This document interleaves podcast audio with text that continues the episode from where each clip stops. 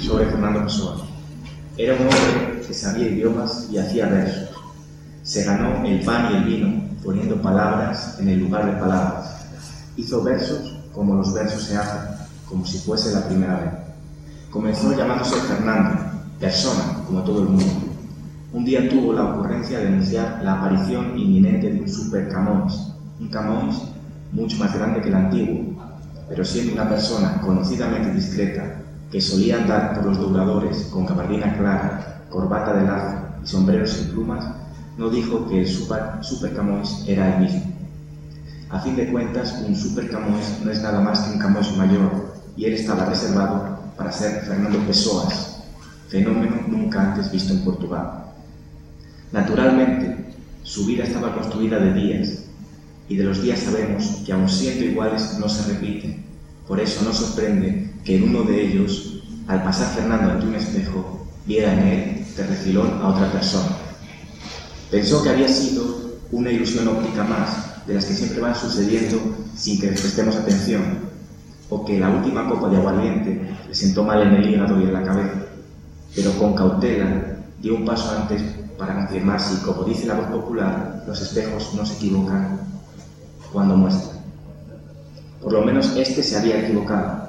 Un hombre le miraba desde dentro del espejo y ese hombre no era Fernando Pessoa. Era incluso un poco más bajo. Tenía la cara tirando para lo moreno, toda bien afeitada. Con un movimiento inconsciente, Fernando se llevó la mano al labio superior. Después respiró hondo con infantil alivio. El bigote estaba ahí. Muchas cosas se pueden esperar de las figuras que aparecen en los espejos, menos que hablan. Y porque estos, Fernando y la imagen, que no era la suya, no iban a quedarse allí eternamente mirándose, Fernando Pessoa dijo, me llamo Ricardo Reyes. El otro sonrió asintiendo con la cabeza y desapareció. Durante un momento el espejo se quedó vacío, desnudo, pero enseguida otra imagen surgió, la de un hombre delgado, pálido, con aspecto de quien no va a tener mucha vida para vivir. A Fernando le, le pareció que este debería haber sido el primero, pero no hizo ningún comentario, solo dijo, me llamo Alberto Caer.